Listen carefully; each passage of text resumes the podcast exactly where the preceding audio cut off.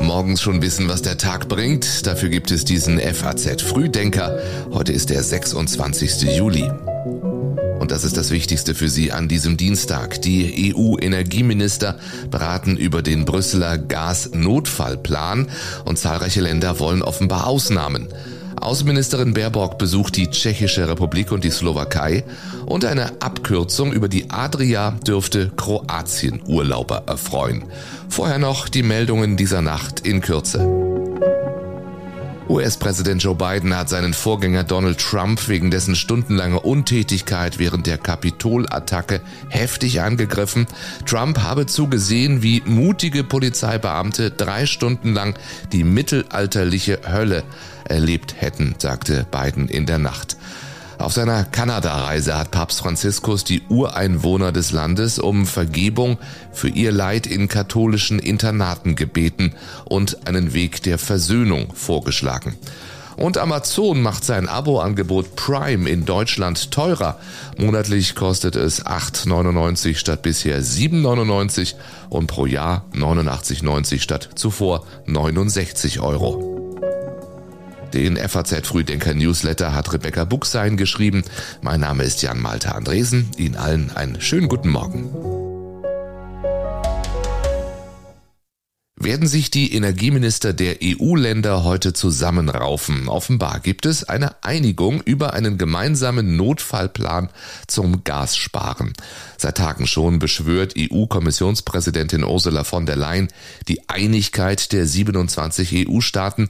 Man habe die Lektion aus der Pandemie gelernt. Man wisse, dass der größte Feind die Zersplitterung der EU sei. Now we have learned our lesson from the pandemic. We know that in such kind of a crisis, our worst enemy is fragmentation. And if we act in unity, we can address any crisis. We are much, much stronger than the sum of 27 member states only. Gestern drang sie noch einmal darauf, dass sich auch Länder mit geringer Abhängigkeit von russischen Gaslieferungen an Einsparanstrengungen beteiligen. Gleichzeitig wuchs in der EU ja die Zahl der Bremser. Heute früh aber diese Meldung. Offenbar hat man sich vor dem Treffen der EU-Energieminister heute auf einen gemeinsamen Notfallplan verständigt. Das will die deutsche Presseagentur von Diplomaten erfahren haben. Dieser Plan sieht vor, wie von der EU-Kommission vorgeschlagen, dass die EU-Staaten ihren Gasverbrauch um 15 Prozent senken. Zudem soll die Möglichkeit geschaffen werden, bei weitreichenden Versorgungsengpässen einen Unionsalarm auszulösen und dann verbindliche Einsparziele Ziele vorzugeben. Im Vergleich zum ersten Entwurf der Kommission sind dafür allerdings auch deutlich mehr Ausnahmemöglichkeiten vorgesehen. Auch die Hürden für die Einführung von verbindlichen Einsparzielen wurden demnach erhöht. Es soll auch Ausnahmen geben für Länder wie Zypern, Malta und Irland. Welche, auch das lesen Sie ausführlich online auf faz.net. Offiziellen Gasalarm gibt es in Deutschland noch nicht, aber die Angst davor ist noch mal größer geworden. Von heute an will Gazprom nur noch halb so viel Gas durch die Pipeline Nord Stream 1 schicken wie gestern noch. Insgesamt sind es dann nur noch 20 Prozent der früher üblichen Menge. Angeblich, weil noch eine Turbine repariert werden muss. Das glaubt Russland nur niemand, auch nicht Bundeswirtschaftsminister Habeck. Immer wieder ärgerlich, dass Gazprom andere Gründe vorschiebt. Also dass sie noch nicht mal den Mumm haben zu sagen, wir sind in einer wirtschaftskriegerischen Auseinandersetzung mit euch. Wir haben auch unsere Möglichkeiten, sondern immer solche naja, Farce-Geschichten über diese Turbinen erzählt, was einfach nicht stimmt. Das sagt er am Abend in den ARD-Tagesthemen. Der Süden Deutschlands befürchtet derweil, im Falle eines Gasnotstands besonders hart getroffen zu werden. Die Industrie wolle wissen, ob man bei einer Notfallverteilung gegenüber dem Norden benachteiligt werde, sagte Baden-Württembergs Ministerpräsident Kretschmann. Bayerns Ministerpräsident Söder forderte Berlin auf, die Gasversorgung seines und anderer Bundesländer aus dem dem Speicher Heidach in Österreich zu klären. Wien hatte zuvor angekündigt, den Gasspeicher bald auch mit dem österreichischen Netz zu verbinden. Aus Berlin hieß es, dies sei nichts Neues.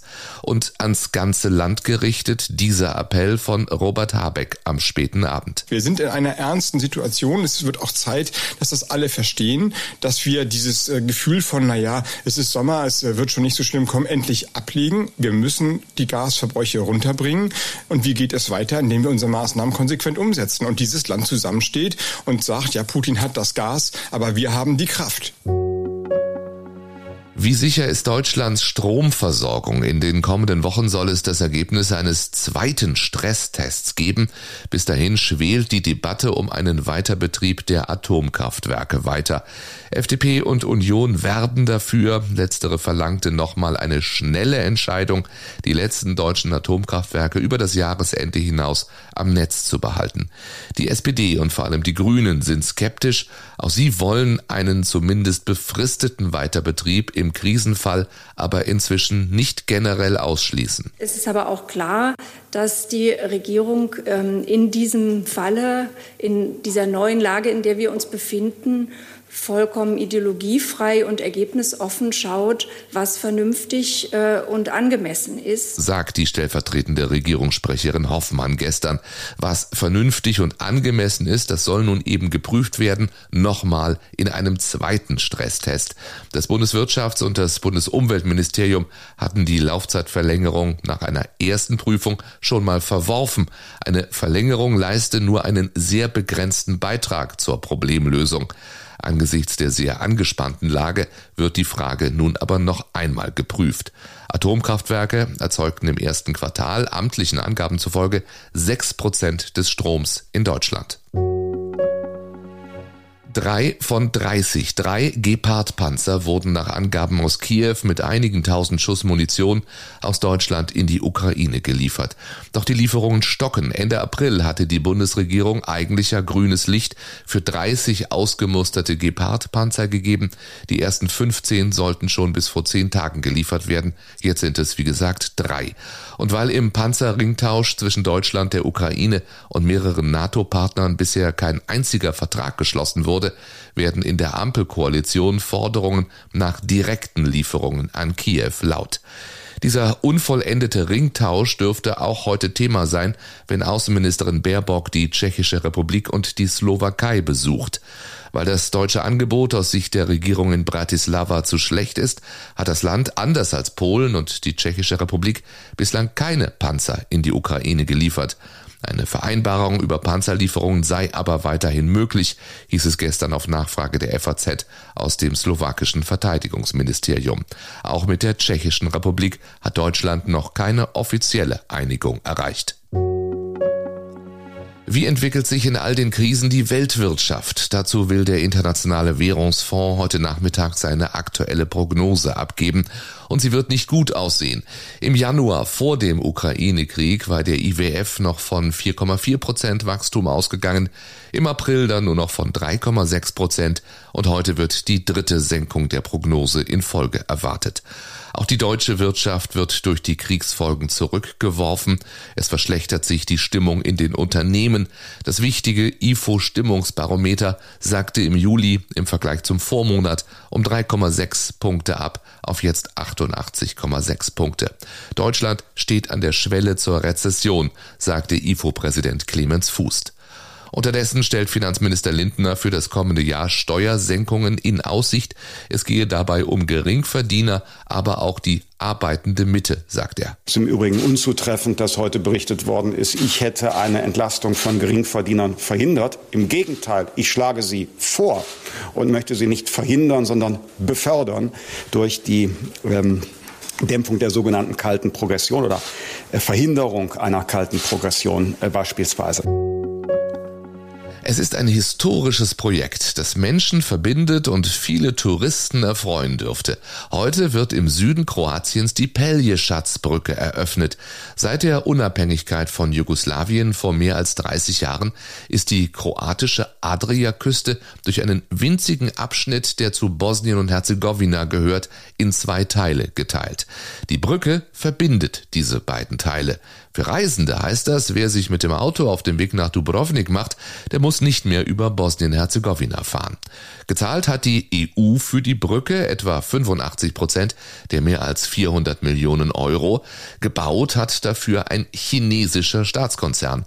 Zwei europäische Bieter beschwerten sich zwar über wettbewerbswidrige Verzerrungen durch den Staatskonzern, blieben damit aber erfolglos.